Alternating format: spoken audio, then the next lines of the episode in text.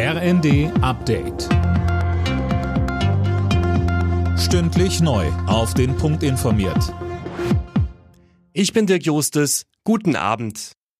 Schlappe für Frankreichs Präsident Macron. Bei der entscheidenden Runde der Parlamentswahl verliert sein Wählerbündnis nach Hochrechnungen die absolute Mehrheit.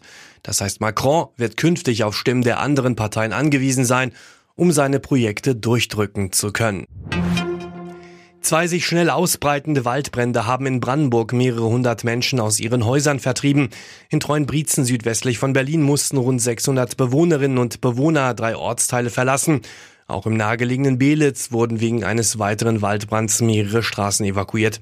Brandenburgs Ministerpräsident Dietmar Woidke. In beiden Bereichen haben wir eine hohe Dynamik, das heißt drehende Winde, Böen, die das Feuer immer wieder neu anfachen und in unterschiedliche Richtungen auch dann vorwärts kommen lassen. Das macht die Bekämpfung wahnsinnig schwer.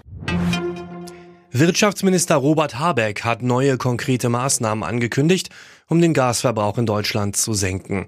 Hintergrund sind die Lieferkürzungen durch Russland. Mehr von Eileen Schallhorn. Habeck will den Verbrauch im Strombereich und in der Industrie deutlich drosseln. Das soll helfen, die Gasspeicher in Deutschland für den Herbst und Winter aufzufüllen. Er plant dafür auch ein Revival der in Reserve gehaltenen Kohlekraftwerke.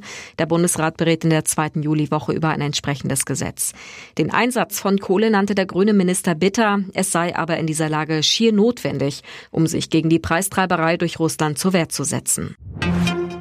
Im Schwimmen soll es künftig auch eine offene Kategorie für Transgender-Athleten bei Wettkämpfen geben. Das kündigte der Präsident des Weltverbandes FINA an.